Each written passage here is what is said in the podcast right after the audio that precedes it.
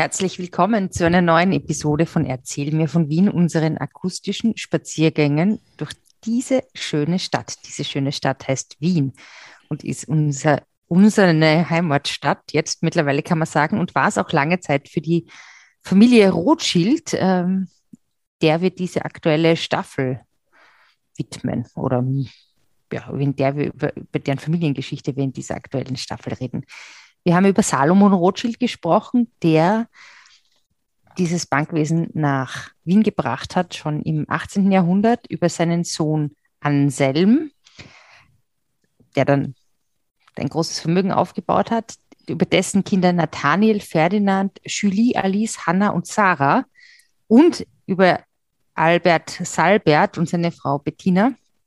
Die haben dann schon so im 19. Jahrhundert gelebt und heute versuchen wir, ob wir die letzte Folge Rothschilds zustande bringen mit ähm, Alberts Kindern, Alfons und ähm, Louis, George, Valentina, Oskar und Eugen und ihren Frauen und Kindern und Kindeskindern. Ich sage Servus Fritzi. Servus Edith. Erzähl mir von Wien. Und von den Rothschilds. Gerne. Achso, entschuldige, gerne. Gut, haben wir Rollen ich kann, ich, kann, ich kann auch mal gerne sagen. Ja. Erzähl mir von Wien. Geschichte und Geschichten präsentiert von Edith Michaela und Fritzi Kraus.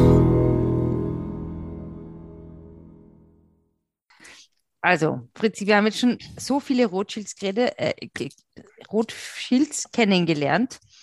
Alle waren miteinander verwandt, erstaunlicherweise auch wenn sie nur verheiratet waren oder nicht nur.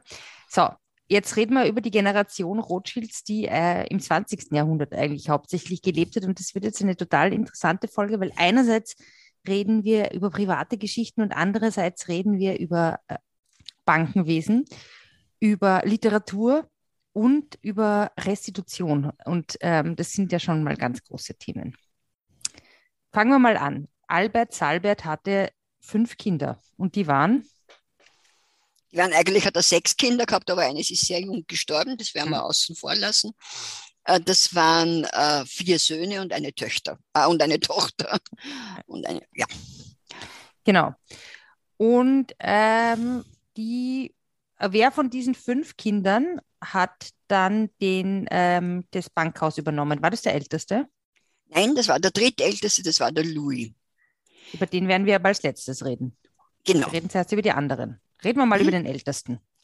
Der Älteste war der George, äh, der äh, an und für sich gescheit sein musste, also sicher gescheit war, weil er hat in Cambridge Mathematik und Physik studiert, hat Dr. Phil gemacht in Mathematik und Physik. Aber in dieser Generation, wie wir ja schon vorher angekündigt haben, sind dann doch Defizite wahrscheinlich eben durch diese innerfamiliären familiären Heiraten äh, bedingt äh, zutage getreten. Mhm. Das heißt, Weil, George war nicht nur gescheit, sondern er war auch gescheitert. Ja, gescheitert, er war, er hatte offensichtlich eine bipolare Störung gehabt mhm. und äh, war also manisch-depressiv und offensichtlich auch schizophren, weiß man nicht. Äh, das äh, ist auf jeden Fall zutage getreten, so wie er ungefähr 25, 30 war. Mhm. Äh, und es ist äh, mit 30 ist er dann in eine Anstalt äh, ja, gekommen, hat Aufenthalt in der Anstalt, Anstalt genommen. Das war in Maueröhling bei Amstetten, eine der ersten moderneren äh, oder modernen äh, Pflegeheilstätten, die auch das Vorbild für für Steinhof war. war auch in, also auch eine, eine psychische, Psy also psychiatrische Klinik. Psychiatrische ja. Klinik, okay. Mhm. Und hat, äh, ist im Jugendstil erbaut, das glaube ich steht unter Denkmalschutz heute. Aber es war halt so, dass der George nicht dort in irgendein Zimmer untergebracht war, sondern es ist ein Pavillon für ihn extra gebaut worden. Mhm. 200 äh, Quadratmeter Jugendstilhaus, Jugendstilvilla wo er von drei Wärtern und einem Arzt betreut wurde. Aber das hat alles gar nicht so schön sein können. Er hat 30 Jahre seines Lebens oder fast 30 Jahre seines Lebens dort verbracht und ist 1934 dort gestorben. Hm. Man hat auch das gewählt, diesen Ort, weil bei Amstetten, das war auf dem Weg von Wien nach Weidhofen, du weißt ja, das Rothschild-Schloss haben wir letztens. Genau, in Niederösterreich. Ja, und er ist 34 okay. gestorben, wie gesagt, und hat sich dadurch erspart, die Euthanasie-Sachen äh, Nazis Nationalsozialismus. Mhm. Die Villa ist leider Gottes, die an, anscheinend sehr, sehr Jugendstil schön war, 1935, äh, 1975 abgerissen worden. 1975 erst? Mhm. Okay. Aha. Mhm. Warum? Ich weiß nicht, es ist so viel zerstört worden, es ist heute halt ein Jammer. Aber wäre ein anderes Thema. Okay. Der zweite, sein Bruder, das ist ein, ein nächstgeborener Bruder, war eine Schwester oder? Nein, nein, also ist der nächstgeborene Bruder war der Alfons, den würde ich aber jetzt gar nicht Über den reden wir nachher nochmal. Ja, äh, aber der kind jüngste. Der Louis, über den reden wir auch nachher. Dann ja, kam. Dann kam die Valentin.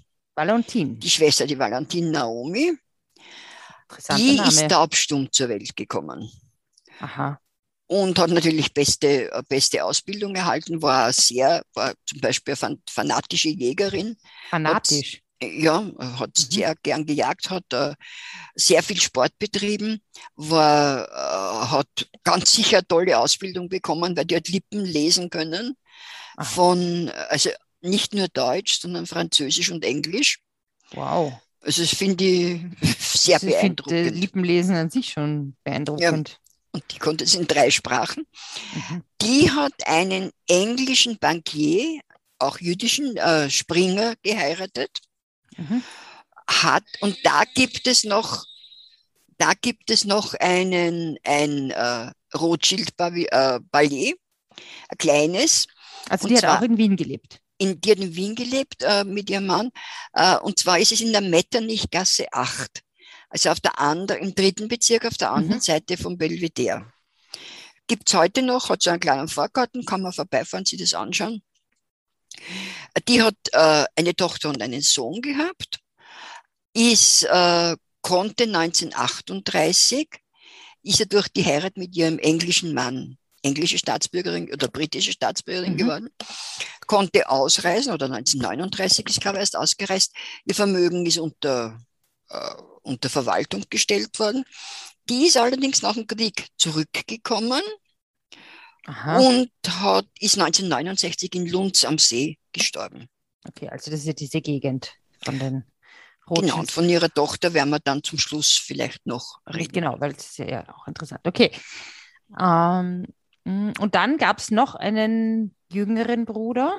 Den jüngsten? Nein, zwei Brüder gab es noch. Nein, es gab Nein, insgesamt Oscar noch drei noch drei, den, Os den Alfons, den Oscar und den Louis. Aber okay. den Oscar können wir jetzt relativ kurz behandeln. Behandeln wir ihn. Behandeln wir ihn. Der Oscar war der Jüngste. Der ist 1888 geboren, ist faktisch mutterlos aufgewachsen, weil die Bettina gestorben ist, wie er vier Jahre alt war. Die Bettina war die Frau vom die Brustkrebspavillon. Genau im genau. Elisabeth-Spital Der hat auch Mathematik und Physik studiert, war ist sehr gerne gereist, ist äh, einmal über Indien und Japan in die USA gereist, hat dort in Chicago die Tochter eines Arztes kennengelernt, hat sich mit ihr verlobt, ist dann nach Wien zurückgekommen. Die mhm. Mutter mhm. dieser Tochter hat die Chancen gesehen, hat die Tochter zusammenpackt und ist mit ihr nach Wien gekommen. Verstehe ich. Und der Salbert, der Vater, hat aber gesagt, no, und hat die Hochzeit verbo äh, verboten. Weil? Ja, sie war eine äh, Christin, mhm. also sie war keine Jüdin, keine Rothschild. Und keine Ahnung über ihre, wie sie war. Ich weiß es nicht, warum der Albert, ob das aus diesen Gründen war. Jedenfalls hat er die Hochzeit verboten. Äh, und der Oscar hat, sie, hat Suizid begangen. Oh, okay. Die hm. angeblich hat er die, hat der Vater dann die, äh, die präsumptive Braut oder die nicht, die nicht geheiratete Braut mit 10.000 Dollar abgefunden. Naja. Äh, ja, 10.000 Dollar muss man aber allerdings sagen, war sehr, sehr, sehr, sehr, sehr viel Geld damals. Ne? Je, aber ich meine, trotzdem ist sein Sohn Also ist er- weil er nicht heiraten durfte, vielleicht. Vielleicht, vielleicht auch nicht. Ja, aber wir das einmal. Keine, keine schöne Geschichte. Nein. Also Okay. wie gesagt, das waren schon drei, drei äh, Kinder vom Albert, die, wo man sagen kann, na ja, ist, haben wir also nicht kein. gut gegangen. Ja. Okay, dann, aber es gab noch drei andere. Eugen, was ist mit Eugen? Eugène. Der Eugen hat geerbt von der Tante Alice, du weißt, das war die unverheiratete Schwester vom Albert, Mhm. äh, Enzesfeld. Mhm. Und da muss ich eine Berichtigung anbringen, weil ich habe, glaube ich, in einer der letzten Folgen gesagt, in Enzesfeld war der abgedankte König Edward mit seiner Frau Wallis Simpson. Genau, das hast du gesagt. Fand ich sehr gala und bunte und gossip-like. Genau, gossipmäßig, aber falsches Gossip, aber bitte, das ist ja bei Das Gossip liegt am so. Gossip, ja. dramatisch. Äh, es war nämlich so, dass die noch nicht verheiratet waren. Im Gegenteil, die Wallis war noch mit einem anderen Mann verheiratet, die Wallis Simpson.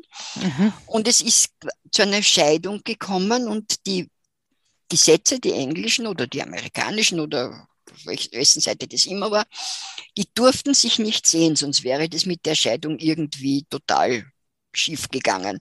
Und auf dessen auf haben die eine sehr, der, der abgedankte König und die Wallis Simpson, eine sehr große Distanz hinter sich gebracht. Die Wallis hat in Monte Carlo gelebt und der Edward In. Enzesfeld. Ja, Auf kann Kosten man der auch überlegen, was Rothschilds. man lieber hat. Ja, Aber ich meine, König ist König. Was soll's? Edward war angeblich nicht sehr angenehm als, als, als Hausgast. Also vom Zoll. Er war ja Gast, was hätte er als Gast zahlen sollen? Also ich meine, das ist schon klar. Ähm, gut, ist okay. Naja, aber also wenn ich denke, das, das, den, das kalte, tiefe Niederösterreich oder die schöne, warme französische Riviera haben kann. bitte, tu das nicht so profan ausdrücken. Naja. Und außerdem irgendwie unglücklich verliebt bin und Angst habe, dass, mein, dass die Person, die ich heiraten will, sich nicht scheiden lassen kann. Es ist eine verflixte Geschichte. Aber war der Eugen selber auch verheiratet? Eugen selber war auch verheiratet und jetzt kommt die Bombe, die platzende. Erzähl. Der Eugen war verheiratet einem Mann. mit einer. Nein, du mit deinen Männern. Sag einmal, was hast denn du für homophile Neigung? Na, die, weil das doch in der Generation davor auch schon vorkommen ist. Und wenn Nein, ich äh, Er war- LGBTQIA plus nein, nein, nein. Er war verheiratet mit der Kitty Wolf. Und die Mhm. Kitty Wolf war aber vor ihm, vor der Hochzeit schon zweimal geschieden. Die Ei. war in der ersten Ehe mit einem Schönborn verheiratet, dann mit einem gewissen Wolf und war keine Jüdin. Ach, Ich glaube, das war das ja, erste das dürfen, der Eugen. Und Die der Oscar durfte nicht. schon. Ja, da war der Albert schon tot, wie die geheiratet Ach haben. so, naja. Also könnte Hm. sein, dass da, dass das, also es wird auch sicher eine Rolle gespielt haben. Und die war eine Modeikone, war sehr kapriziös. Es gibt ein Bild Mhm. von ihr, kann man sich anschauen, äh, im Belvedere von John Quincy Adams. Da Mhm. sieht man, dass sie, dir gefällt es, glaube ich, nicht so besonders. Ich finde, sie schaut nicht besonders freundlich aus. Ja, also auf jeden Fall, er hat sie mit Schmuck eingedeckt und er hat ja Pelze Aber der so. Style ist schon ganz gut, kann man sagen. Ja, sie war halt so eine typische, so eine typische Zwischenkriegs-Zeitfrau. Äh. Zeitfrau. Du, und diese Eugen, wo sind die dann, was ist dann passiert? Haben die dann immer, sind, haben die dann weiterhin in Österreich gelebt oder sind die, mussten die auch emigrieren oder was ist mit denen Ja, die haben alle emigrieren müssen, natürlich. Aber, aber abgesehen davon, die haben nicht, äh, natürlich mussten sie emigrieren, aber die haben eh hauptsächlich in, in, in Paris gelebt. Der Eugen und seine Frau und waren auch bei, also 1938 beim Einmarsch der Deutschen, waren die in Paris. Ihr Mhm. Vermögen da ist natürlich beschlagnahmt worden, das ist ganz klar. Hm. Aber pe- persönlich an Leib und Leben Haben die jetzt nicht so große Probleme gehabt? haben sie keine Probleme gehabt. Oh, Und äh, sie ist dann gestorben äh, 1946. Da Mhm. war der Eugène, die haben sie alle französisch benannt. Eugène. Georges, Oscar, äh, Vichy, Frédéric. äh, Frédéric. Äh, und äh, sie ist 1946 gestorben. Er hat sie im Garten begraben und ist jeden Tag zu ihrem Grab gegangen. Im Garten. Im Garten, ja. Das war, äh, das war nicht so ein Gärtchen, ein Schrebergarten. Ein Palais-Garten. nehme ich an, Gartenpalais. in Paris. Und er hat aber dann eine Schauspielerin geheiratet, ähm, eine gewisse, eine gewisse äh, Jeanne Stewart, die eine sehr tatkräftige Frau war. Und ähm, die haben sich angesiedelt in Monaco. Mhm. In den späten 50er Jahren waren gut befreundet mit dem Fürstenpaar, mit der Grazia Patricia und mit Renier. Und Mhm. auch immer wieder mit dem Herzog und mit der Herzogin von Windsor, klarerweise, mit denen sie ja äh, gutes Verhältnis gehabt haben. Und äh, Enzesfeld hat er verkauft und er ist 1976 mit 92 gestorben. Okay. Also der, der, hat kommt, eigentlich ein gutes Leben gehabt. der kommt mir vor, wie wenn er ein gutes Leben gehabt hätte. Ja. Okay, dann gibt, der hat aber jetzt noch zwei Brüder gehabt, die, Mhm. ähm, den, Frage, der Alfons, das ist der zweitälteste gewesen, hat der denn die Bank übernommen? Hat der die Bankgeschäfte Nein, geführt? der hat just, Auch nicht. Der, nein, der hat kein besonderes Interesse an den Bankgeschäften gehabt. Hat Just studiert, hat es aber nie ausgeübt. Der war, äh, der hat, äh, äh, war ein bekannter Philatelist äh, und ein Kunstkenner, Briefmarkensammler? Briefmarkensammler, äh, Kunstkenner. Er war der Erbe vom Nathaniel, also Ich glaube, von dem hätte ich mir auch die Briefmarkensammlung zählen lassen, sage ich jetzt mal. Ja, darf ich kurz abschweifen und was sagen, was vielleicht manche Mütter sehr, sehr, sehr missbilligen werden? Bitte, Fritzi. Ich habe zu meiner Tochter, immer zu meiner älteren Tochter immer gesagt, wenn dich jemand, ein, Mann einlädt in seine Wohnung, dann besteh darauf, dass er dir seine Briefmarkensammlung äh, zeigt. Und, Okay. okay, es war, Ja, und? yes, we we weiters habe ich es nicht gefragt. Okay, das merke ich mir auch. Okay. Auf jeden Fall war dieser Ja. Alfons verheiratet mit einer, mit der Clarissa aus der Familie Seeberg Montefiore. Die Bergblume. Ja, mehr oder weniger. Und diese Montefiore war eine sehr, sehr bekannte, anerkannte jüdische Familie in, in England. Mhm. Der Montefiore war so ein Vordenker äh, für den Zionismus. Mhm. Der, jetzt selber nachdenken und nachlesen, was Zionismus heißt. ja, das, na, das müssen nicht wir jetzt nicht wirklich Das erklären. ist jetzt zu weit. Die Mhm. hatten drei Kinder, einen Sohn und zwei Töchter. Mhm. Und äh, diese eine Tochter, das sollte man vielleicht jetzt doch, sonst vergisst man es nachher. Die eine Tochter, also eine Tochter ist relativ früh Also- gestorben. Genau, der eine Sohn ist auch relativ jung gestorben. Der ist jung an Krebs gestorben, glaube mit 16 oder was. Okay. Äh, Und die eine Tochter, die Bettina, hat einen gewissen Loram geheiratet. Die haben, sind dann nach Österreich nach dem Krieg wiedergekommen. Und Mhm. das war eigentlich die letzte äh, Rothschild äh, aus der Zwischenkriegszeit, also die am spätesten gestorben ist, die noch in Österreich geboren wurde. Aha. Und ihre Schwester hat einen gewissen Hogue geheiratet oder Hogue, Hoguet, wie auch immer, Okay. ein, Mhm. Ame- Hogue, ein Amerikaner. Und der Hogue. Name wird vielleicht manchen äh, jetzt aus der ganz, ganz, ganz kurz erst vorbeigegangenen Zeit ähm, ein Begriff sein. Das ist eben der Sohn, offensichtlich, nehme ich an, äh, der eben mit dem neurologischen Krankenhaus äh, vom Nathaniel Und ich glaube, der ist auch lebenslanges Ehrenmitglied beim ersten FC Vienna. Ja, das wird er sicher sein. Na, weil da habe ich nämlich gelesen, wie ich das nämlich alles recherchiert habe, Mhm. ähm, wegen der Farben auch und so, dass der ähm, ja das bekommen hat, dass der Rothschild. Wo habe ich denn das? Die Vienna, ja, wurscht. Jedenfalls, ich glaube, der ist äh, lange, ja, wurscht, egal. Okay, also jedenfalls die Hoge, Hogue, wie auch immer man Hogue, ausspricht. Hogue, ich würde Hogue sagen, Mhm. ehrlich gesagt. Also, und der ist jetzt wieder eben im Rothschild-Zusammenhang aufgetaucht. Es wird oft gesagt, der ist der Enkel vom Nathaniel, was natürlich nicht stimmt, wenn der Nathaniel ja keine Kinder gehabt hat. Aber er ist der Sohn vom Erben vom Nathaniel. Mhm. Ne? Und von der Bettina, die diese letzt, ge- letzte Gebor in Österreich geborene war, die Tochter war diejenige, die vor ganz kurzer Zeit oder vor relativ kurzer Zeit den letzten Besitz der Rothschilds in Österreich Mhm. verkauft hat. Mhm. Ja, Geoffrey Hugay ist der, Schaffner, ja, genau. genau.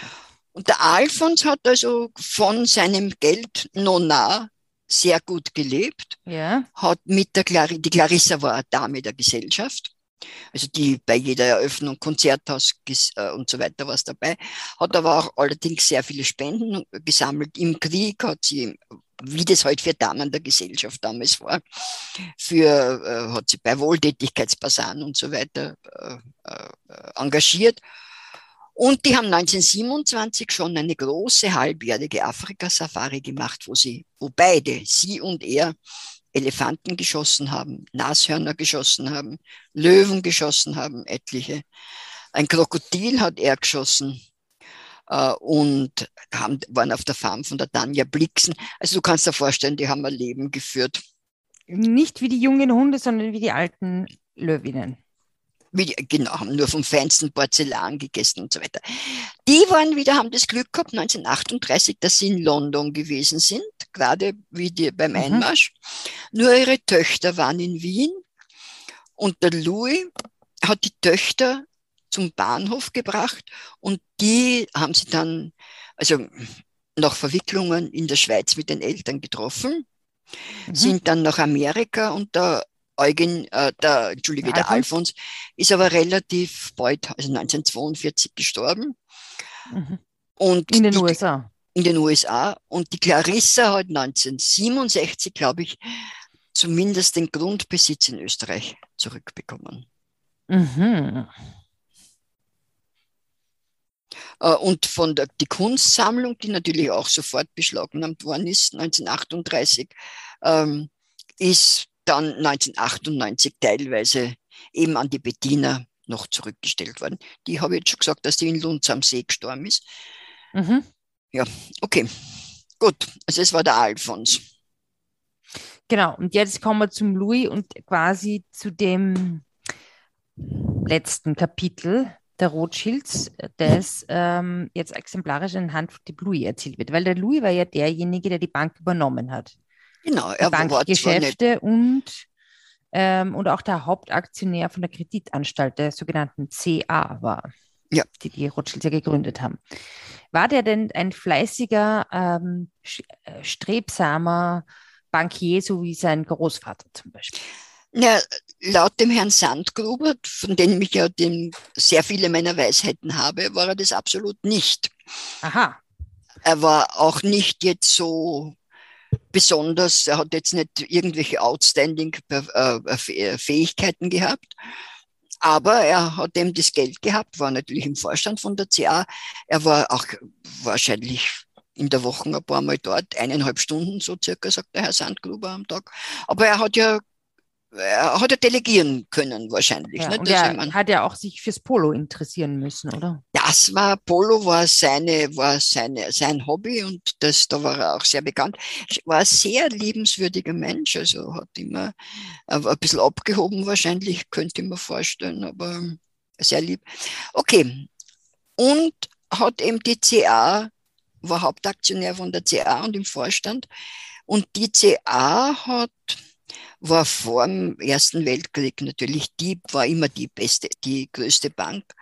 Aber das hat sie dann halt, ja, es ist, war nach wie vor die größte Bank, aber nicht mehr so, äh, wie soll ich sagen, so gut fundiert wie, wie halt vor dem Krieg. Mhm. Du musst dir vorstellen, die Hyperinflation mhm. ist gekommen. Äh, die haben gegen Spekulationen müssen ankämpfen. Selber haben sie aber, glaube ich, nie an Spekulationen teilgenommen. Die haben zum Beispiel keinen Lombardkredit vergeben. Habe ich irgendwo Was ist ein Lombardkredit? Dass, auf, dass du kaufst Aktien und nimmst einen Kredit auf, äh, um diese Aktien kaufen zu können und gibst die Aktien als, als Sicherstellung her. Also ein Wert, hm. äh, Wertpapierkredit. Also du kaufst eigentlich irgendwas mit sich selber. Ja, ja. Und bei der großen Inflation war ja das so, also bis 24, äh, dass man sehr stark erinnert die an 1873, mhm. an, die, an diese Blase. Und es hat yes. jeder spekuliert. Weil das war die Inflation so stark, dass wie bei der Währungsumstellung 1925 waren, glaube ich, 10.000 Kronen ein Schilling. Wow.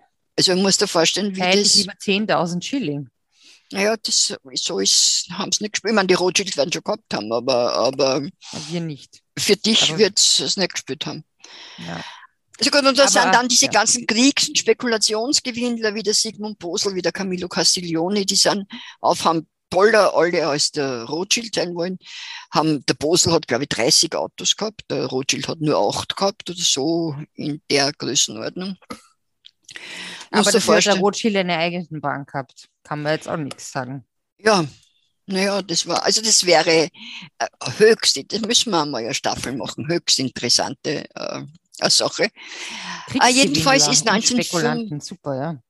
1925 ist dann der Schilling eingeführt worden, die, die äh, Spekulation war vorbei, also auf dem österreichischen Schilling. Und dann ist man gegangen, hat auf den französischen Frau spekuliert. Das heißt, man hat spekuliert, man hat geglaubt, dass der Frau fallen wird. Mhm. Du hast ein Termingeschäft gemacht, hast Aktien gekauft, hast gesagt, du zahl, heute am 1. Jänner, hast gesagt, du zahlst es aber erst im März und hast damit gerechnet, dass die Spekulation so weit fort, also die Inflation, äh, Inflation so weit fortgeschritten sein wird, dass du, dass das Geld nichts, also dass du zwar den, dass du viel weniger, dass du den Nennwert den, zahlst, den Nennwert zahlst, aber das, aber das ganze Geld ist. natürlich. Ah. Und das haben sehr, sehr viele gemacht, der Bosel und der Castiglione auch im Übrigen, denn er hat das in Haus gebrochen. Und der Bosel hat es noch dazu mit Geld von der österreichischen Postsparkasse gemacht, verbotenerweise. Wobei, wo, wobei dann am Ende das ganze Geld von den Kundeneinlagen weg war. Aber wie gesagt. Ja, das ist, hat sich dann auch später nochmal wiederholt in der österreichischen Geschichte, oder? Ja, das, das war bei der Babak. Bei der Babak und bei war das nicht bei der Meindl Bank? War das nicht auch sowas ähnliches? Ja, also ganzes wiederholt sie immer so. Das ist ja das Interessante an der Geschichte. Genau, es ist, ja. Da hat sich aber die CA eben nicht beteiligt und zwar auch deswegen, weil diese ganze Spekulation fehlgeschlagen ist, weil es ist ein amerikanisches Bankhaus, der JP Morgan, gekommen und hat den französischen Frau gestützt. Mhm. Und jetzt haben die alle natürlich genau diesen Wert zahlen, zahlen müssen. müssen, den sie eigentlich gar nicht gehabt haben. Und jetzt überlege mal, wie das war mit den Rothschilds. Wo haben die haben ja ur viel Geld gehabt und die haben doch immer das mit den fünf Brüdern und alle zahlen für alle ein und tralala und Wo und haben her. die gehabt? All, überall in England und in, Spa in, in Frankreich und, und in, in Deutschland. Paris, Paris gibt es eine Frau und es könnte ohne weiteres sein, man weiß man vielleicht nicht so genau, dass die, dass der Rothschild das in Wien genau gewusst hat, lieber Freund, da magst keine Spekulationsgeschäfte. Ne? Ja, sehr, kann sein. Also jedenfalls, äh, sie haben gewankt, sind aber nicht gefallen, aber dann ist 1929 die Weltwirtschaftskrise gekommen. Hm. Und es waren sehr viele Banken, also haben sie ja nach dem Ersten Weltkrieg die Banken vermehrt wie die Karnickeln. Die Banken waren, haben sich vermehrt, vermehrt. Vermehrt, genau. Das hat, also es hat nach dem Ersten Weltkrieg, glaube ich, zehnmal so viele Banken gegeben wie vor dem Ersten Weltkrieg. Und die sind mhm. natürlich alle auf wahnsinnig wackeligen Beinen gestanden. Und dann 1929 nach der Weltwirtschaftskrise ist die zweitgrößte Bank, die an und für sich schon solide war, aber eben nicht, wie man dann gesehen hat, die Bodenkreditanstalt hätte in Konkurs gehen müssen. Mhm. Das hat dann, hätte einen wahnsinnigen, eine wahnsinnige Auswirkung auf die Volkswirtschaft gehabt.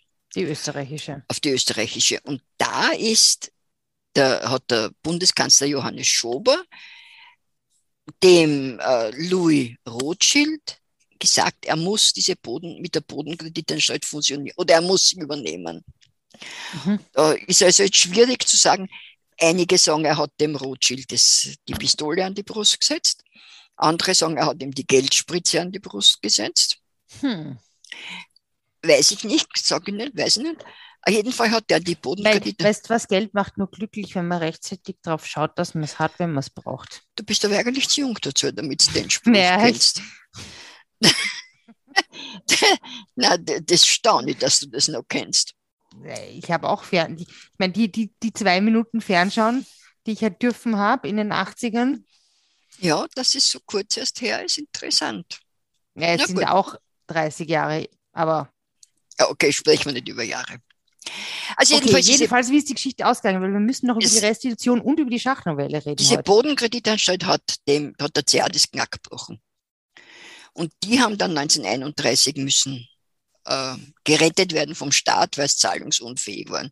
Das heißt? Und das hat ja. ganz einfach wahnsinnige Auswirkungen auf ganz Europa gehabt.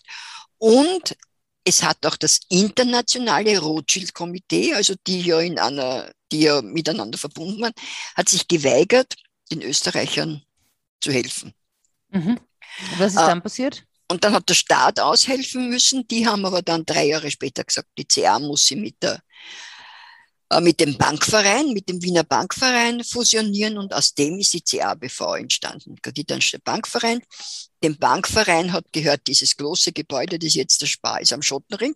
Nicht wie in einer früheren Folge irgendwann einmal gesagt hat, den Rothschilds, das stimmt nicht. Es hat dem Bankverein gehört, was jetzt der Interspar ist, du weißt, am Schottentor, mhm. das große Gebäude. Äh, und das ist, seitdem ist es CABV.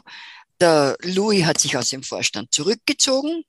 Mhm. Äh, es ist sogar zu gerichtlichen Handlungen gekommen. Er ist aber also frei, nicht freigesprochen worden, weil es, man so weit ist er gar nicht gekommen.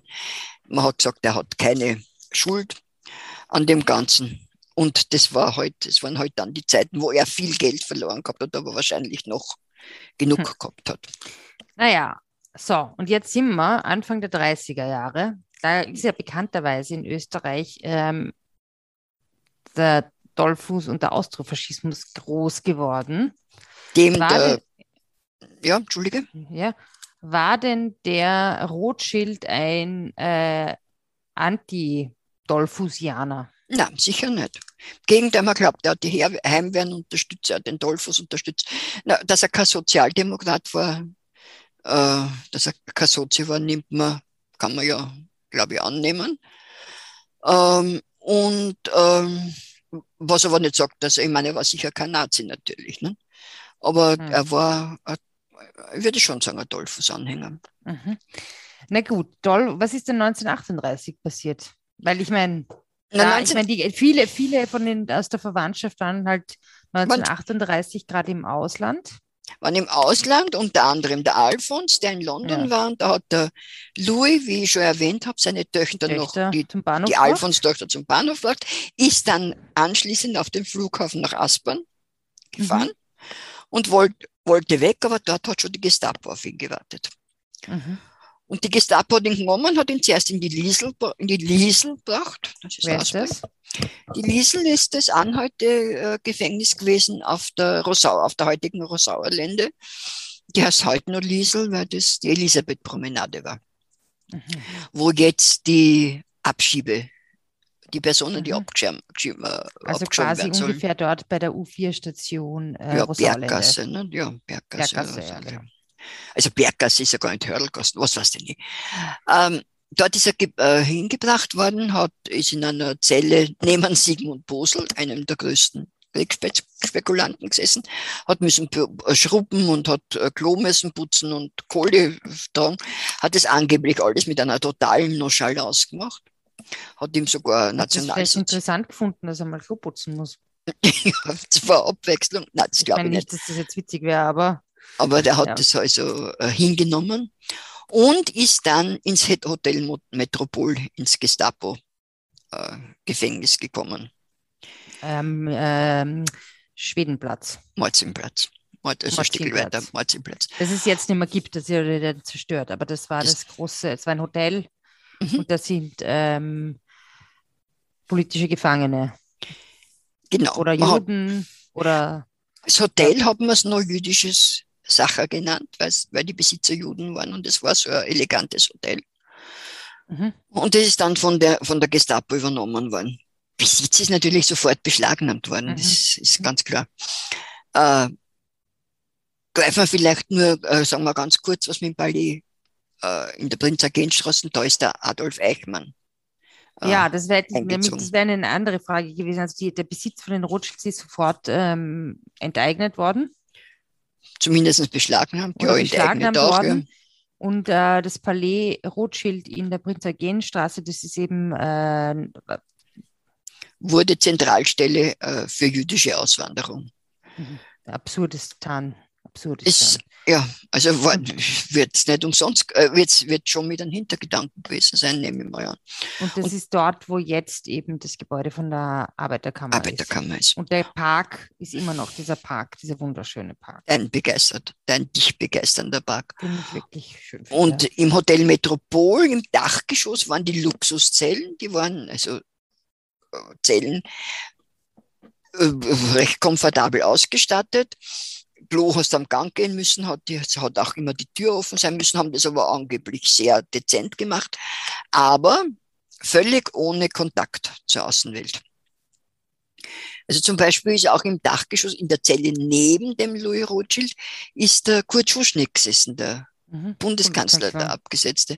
Und die wussten das nicht voneinander, dass sie dort, Mhm. dass sie nebeneinander sitzen. Und das Ganze hat dazu geführt, dass später, oder später, oder das, ja, der Stefan Zweig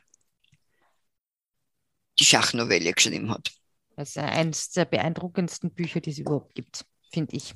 Ja, und da ist dann, nimmt, also es hat, der Stefan Zweig selber hat das nie erwähnt, weil er hat, er konnte es auch nicht mehr, mehr erwähnen, weil er hat es ja knapp vor seinem Tod erst veröffentlichen lassen, vor, sein, vor seinem Suizid.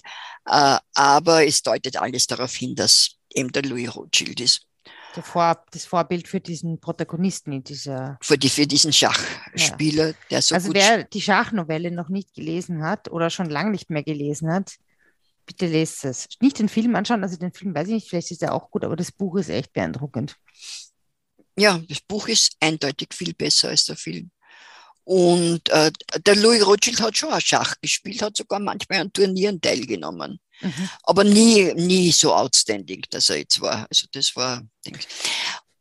Ja, aber wie lange ist er dann in diesem, da eingesperrt gewesen, in diesem Hotel Metropol? Ja, über, über ein Jahr und vor allem warum? Warum? Warum ist, ist die große Frage, weil man wollte Wutkowitz, das Stahlwerk. Wutkowitz. Das Stahlwerk, das in, äh, in Schlesien, in Tschechoschlesien oder im Ah ja, das älteste, dieses Kulturerbe, oder? das heute Kulturerbe ist. Und das war ganz wichtig natürlich für die Kriegswirtschaft, für die, oder Nein, nicht nur für die Kriegswirtschaft. Äh, Du weißt, in Österreich ist die, sind die Hermann-Göring-Werke, die heutige Föst, Föst. gebaut worden und der Göring hätte das gern auch gehabt. Und das, und die Tschechoslowakei war ja noch frei, die war ja noch nicht okkupiert von den Nazis. Mhm. Und da hat man den Louis sozusagen als, äh, als Geisel gehalten, damit man das kriegt. Es ist verhandelt worden mit Eugen in Paris, mit äh, Alphons in London. Und äh, es ist dann schlussendlich so weit gekommen, dass man den, äh, äh, dass man das Wutkowitz verkauft hat, den Nazis. Mhm. Äh, und äh, der Louis ist freigelassen worden im Juni 38 oder im Mai 38, äh, 39, Ah, wow. Okay. Im Mai 39 ist er freigelassen worden. Äh, Und es ist aber irgendwie trotzdem nie, ich meine, die haben das betrieben, aber es ist nie in den Besitz von der der Hermann Gördewerke gekommen, weil der Krieg angefangen ist und dann ist es irgendwie vertraglich. Es ist ja wurscht, aber äh, Wutkowitz war halt, war halt der Aber Punkt, nach den dem, nach dem Krieg ist es dann quasi direkt in den tschechoslowakischen Staatsbesitz. Ja, wobei ich nicht sicher bin, ob die Tschechoslowaken es nicht restituiert haben. Und die haben es dann wieder zurückgegeben. Das kann ich dir jetzt nicht sagen. Mhm. Das ist äh, leider Okay, aber okay, also und Louis konnte dann viel Louis ist dann freigelassen worden, Mhm. ist ausgereist, ist nach Buenos Aires zuerst, war ja staatenlos. Die österreichische Staatsbürgerschaft hat man ihm an- aberkannt. Mhm. Und hat, äh, ist dann von Buenos Aires nach äh, in die USA und hat erst 1946, glaube ich, die äh, Staatsbürgerschaft der USA bekommen, Mhm. hat sich in Vermont angesiedelt. Mhm. Vermont haben sie sehr viele Flüchtlinge an, zum Beispiel die Trapp-Familie waren in Vermont. Das ist Mhm. so ein bisschen wie das Voralpenland, äh, äh, eine Landschaft. Ist wie, Chica wie Chicago, nein, Chicago für die Burgenländer, Für oder? die, ja, offensichtlich. ja. In Vermont waren sehr viele Flüchtlinge. Und er hat dann mit 64 hat er noch geheiratet eine Gräfin Auersberg. In, in, in Amerika. in Amerika, Gräfin Hilde Auersberg. Und äh, ist dann noch nach Österreich zurückgekommen. Davor war er nie verheiratet. Nein, war nie verheiratet, war Aha. immer ein einsamer Wolf. und äh, ist dann nach Österreich zurück, hat das Brother Ballet. Louis. Bitte? Brother Louis. Ja, Kennst du das Lied? nein, kenne ich nicht. Brother Louis, Louis, Louis. Ich spiel's dir mal vor. Okay. Na, aber. Louis de Lou, der Louis Le Seul Lou, könnte man sagen. Ulala. Brother Louis, Louis, Louis. Von Modern Talking. Ach so. Ich sage einmal, ich habe immer geglaubt, du bist eine junge Person, aber du kennst jetzt Modern Talking noch? Naja, entschuldige, Fritzi, so jung bin ich jetzt auch nicht mehr. Naja gut, aber Modern Talking ist doch tausend Jahre her. Naja, wie ich halt angefangen habe, äh, Radio zu hören in den 80ern, hat man das halt gespielt. Außerdem war das das einzige Lied, das im Pulitzer gespielt hat, außer Thriller und ähm, Zillertaler Hochzeitsmarsch. Gut, aber in den 80ern warst du ein Kindergartenkind, entschuldige. Ja, eh. Okay, gut. Okay, Also- aber Brother Louis hat in Vermont gewohnt. Also Braderloo hat in Vermont gewohnt, hat die äh, äh, Hilde Auersberg geheiratet, ist nach äh, Wien zurückgekommen, hat sein Ballet auf der Prinz Straße um vier Millionen Schilling dem äh, AK verkauft und hat, Was nicht Äh, viel Geld war, oder? was nicht wirklich viel Geld war, interessanterweise waren ja alle Güter der Rothschilds in der Sowjetzone, Mhm. sowohl in Niederösterreich als auch im vierten Bezirk. Mhm. Dadurch natürlich noch viel weniger, äh, Wert, eigentlich weniger wert. geschätzt. Aber äh, diese, äh, die äh, Gründe in Niederösterreich hat er geschenkt dem österreichischen Staat oder übergeben, überlassen, hat aber Auflagen gemacht und zwar muss, musste das ein Naturschutzgebiet werden, Mhm. Sehr wie schön, du ja oder? weißt, äh, wie du ja auch schätzt, ja. Die Pensionslasten für ca. 200 Leute mussten vom Staat übernommen werden. Försterschule ist über, äh, musste errichtet werden und Jagdrecht musste gewissen Personen eingeräumt werden. Und Hm. da gibt es ganz einfach, das ist im Parlament behandelt worden und da gibt es die recht interessante Sache. Die ÖVP und die SPÖ waren dafür und die KPÖ war dagegen. Die Mhm. KPÖ, irgendein Abgeordneter von der KPÖ hat die Frage gestellt, wurden die Rothschilds durch das Naziregime überhaupt geschädigt? Das ist echt arg. Und die Kunstwerke sind nach dem Krieg teilweise restituiert worden. Also von dieser unglaublichen Kunstsammlung, die die alle über die Generationen halt dann schon gehabt haben. Ab dann Tiziane und äh, Tintoretto und alles Mögliche. Äh, aber immer unter der Auflage, dass sie sozusagen äh, dazu aufgefordert worden sind, die wertvollsten Sachen einem Museum zu schenken. Ja, Ja. danke auch. Also das war, man hat das nicht, äh, nicht so äh, delikat behandelt. Und irgendein Otto Demus, der Hofrat Otto Demus, der für das verantwortlich war, hat 1947 gesagt, sämtliche Gegenstände, die für inländische Museen von Interesse waren, sind zurückgehalten worden. Also der hat da sie echt vor, den Mund genommen. Ja, und da hat es äh, dann, da sieht man halt, dass halt, ich meine, 1945 nicht mit einem Schlag dann alle Nazis weg waren, oder? Nein, und da, alle. Ja, na, also und diese ganzen Ariseure haben ja alle dann, die ja die Banken teilweise übernommen haben, die Rothschild Bank zum Beispiel, die haben alle gesagt, na, sie haben das treuhändisch verwaltet. Ne? Also das ist, äh, Ja, aber wenn die treue Hand dann irgendwann zu Ende war, haben sie es auch nicht zurückgegeben. Also das haben, ja, also das war, die haben auch gar keine, die Rothschilds haben auch gar nicht mehr, mehr das Interesse dann gehabt. Und es sind dann. Verhandlungen in den 60er Jahren waren und erst 1999 ist es dann wirklich zu einer Restitution gekommen. Mhm.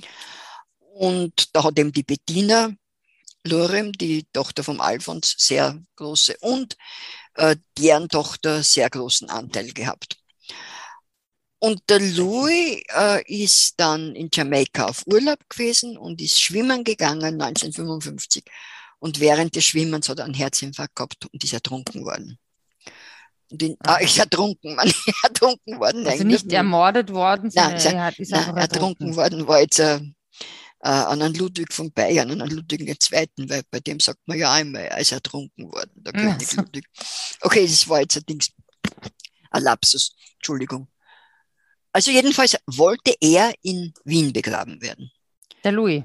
Der Louis, interessanterweise, trotz allem, was ihm da irgendwie angetan worden ist. Naja, es ist halt, doch drauf, ja. ja. Und er ist dann äh, nach Wien in einen klarerweise Bleisorg oder Zinksorg äh, gebracht worden. Das ist ohne offizielle Beteiligung, ohne Beteiligung offizieller Stellen am Zentralfriedhof begraben worden.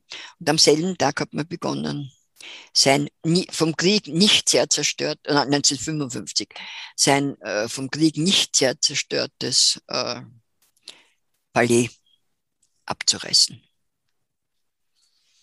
Ja, die hm. Clarisse hat dann allen, hat die Grund, den Grundbesitz komplett zurückbekommen, die Frau vom Alfons, mhm. äh, und äh, ist 1967 gestorben. Und die äh, Bettina Lorem, habe ich eh schon gesagt, ist, hat dann noch erlebt, die Restitution 1999. Also das heißt aber, dass es de facto jetzt von, diesem, von dieser ganzen großen Geschichte und von diesem ganzen großen Vermögen, dass es jetzt eigentlich keine Nachkommen der Rothschilds mehr gibt, die hier leben. In der, in der Pracht und in der Fülle, in der sie vor, sagen wir mal, 100 Jahren oder 200 Jahren gelebt haben. Nein, und auch der Besitz ist, es gibt überhaupt keinen Rothschilds-Besitz mehr in Wien, weil die letzten, letzten Grundbesitz hat eben die Tochter von dieser Bettina Lorem, ich glaube 2019 oder so, verkauft. Mhm. Und es gibt, also es ist von den Rothschilds mehr oder weniger, außer historischen Reminiszenzen oder dieses zwei kleinen Palais. Und das, das Haus, wo die ehemalige Bank untergebracht war, nichts mhm. mehr übrig, außer der Erinnerung. Aber schon interessant, oder? Was ist das für eine einflussreiche, wichtige Position, die ihr gehabt habt, wie die eigentlich auch die österreichische Geschichte Ganz sehr stark beeinflusst mhm. haben und auch die, vor allem die für die Wirtschaftsgeschichte unglaublich wichtig waren und jetzt sind sie ja. weg. Sind weg. Man, und es gibt es aber natürlich in anderen Ländern, Frankreich und äh, England, mhm. äh, weit verzweigte, eben das Rothschild Archive in, in, in London, mhm weitesten Männer oder weitesten Männer in, in, in mhm. äh, Buckinghamshire. Buckinghamshire. Buckinghamshire. ja. Ja, ja. das war die Geschichte der österreichischen Rothschilds. Na, sehr interessant.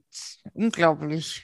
Sehr viele weite Reisen in verschiedene Milieus, in verschiedene Epochen, in verschiedene Problemlagen. Naja, Fritzi, ich möchte mich noch beim Roman Sandgruber bedanken für, seine, mhm. für sein Buch, aus ja. dem ich meine Weisheiten, die habe ich mir nicht aus dem Finger Eine Quelle. Eine, eine Quelle, Quelle, eine Quelle. Ja. Und was magst du jetzt? Naja, du, ich frage mich, Fritzi, was soll ich jetzt, entweder was soll ich jetzt trinken ja, was soll ich jetzt trinken, Fritti? Soll ich jetzt Weißwein trinken? Soll ich Rotwein trinken? Soll ich auf uns und unsere halbe Million Downloads anstoßen? Was Wahnsinn. soll ich jetzt tun, Fritzi? Ich sag dir eins, deine Sorgen möchte ich haben und in der Rothschild, und in Rothschild sei Geld. Das wäre schön. Hat man, sagt man das so? Ganz stark, das war in meiner Kindheit ein ganz geflügeltes Wort. Was nur man es jetzt noch sagt. Ja, ich möchte im Rothschild seinen Wein, glaube ich, jetzt haben. Ja, den Mouton. Mouton, Rothschild. Den Mouton. Ja, vielen Dank für diesen Ausflug. Schauen wir, wo es uns jetzt dann hinzieht, oder? Werden wir schauen. Ja, die Rothschilds haben mich irgendwie berührt, muss ich ehrlich sagen. Mhm. Ich glaube, wir haben über die Rothschilds as such jetzt intensiver geredet als über die Familie Habsburg zum Beispiel. Ja, die haben wir viel mehr aufgesplittet. Die ja, die haben wir viel mehr aufgesplittet, aber wir haben ihnen nicht so eine Aufmerksamkeit geschenkt. Ich finde auch, das ist ein sehr, ich fand sehr, sehr, sehr interessante Familie. Ich bin total froh, dass wir das so, dass wir das so behandelt haben. Und da möchte ich auch nochmal dem Matthias danken, der uns ja auf die Idee gebracht hat, überhaupt darüber genau. zu sprechen. Vielleicht kommt es wieder einmal zu einer Führung, dass wir Angehörige der Rothschild Bank durch Wien führen, weil es ist wirklich viel zu erzählen. Ja, das, war sehr, das war ein sehr lustiger Ausflug. Das war sehr nett. Ich ja. sage auf jeden Fall, Edith, Prost auf die Prost. nächsten 500.000 Downloads. Downloads. Dank. Ich finde das schon, wir müssen stolz auf uns sein. Ja. Oder wir können stolz sein, müssen tun wir ja nicht. Aber wir sind. Wir sind wir stolz. Ja, und vielen Dank unseren Hörerinnen und Hörern, die mit uns spazieren. und so treu sind. Ja, und so nett sind und so nette Nachrichten schreiben und so interessant sind und Genau. Ja.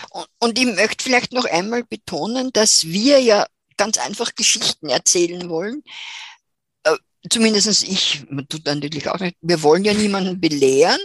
Nee. Und wir wollen nicht jetzt da, was weiß ich, die Lehrer sind, die was sagen, sondern wir wollen ganz einfach Geschichten erzählen über Dinge, die mit Wien zusammenhängen. Genau. Weil Geschichte, Geschichten und Wien sind schon, kann man sagen, Dinge, für die man eine Leidenschaft entwickeln Das, und das tun wir. Und jetzt sage ich. Ja, Prost und Prost, ähm, Servus Edith. Zum Servus Fritzi und bis bald. Patschi. Ciao, ciao. Spazieren Sie mit uns auch online auf den gängigen Social Media Plattformen und www.erzählmirvon.wien.